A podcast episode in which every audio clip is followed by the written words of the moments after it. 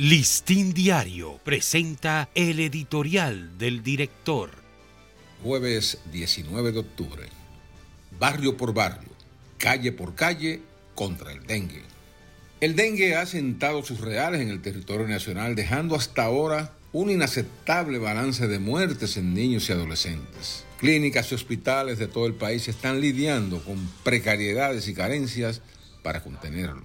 Su meteórica propagación amerita con urgencia que se afronte con profesionalidad, dedicación, humanismo y entrega.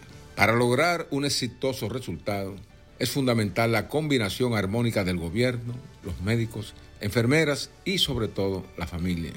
El esfuerzo mayor hay que dedicarlo a la labor preventiva, a evitar la infestación y la propagación del virus.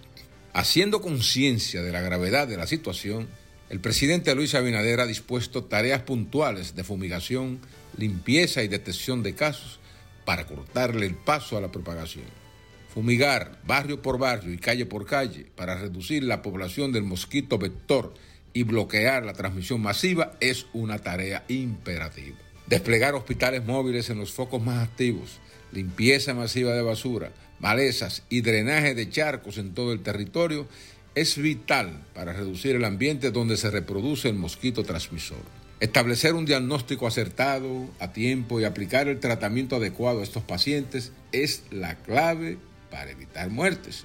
El Ministerio de Salud y las clínicas privadas deben proceder a habilitar camas para el ingreso de pacientes con dengue u otras afecciones respiratorias, porque ya escasean. Ante este pico de dengue, se necesita la gerencia y el liderazgo de las autoridades pero corresponde a las familias cuidar con celo para que sus hijos no sean picados por el mosquito.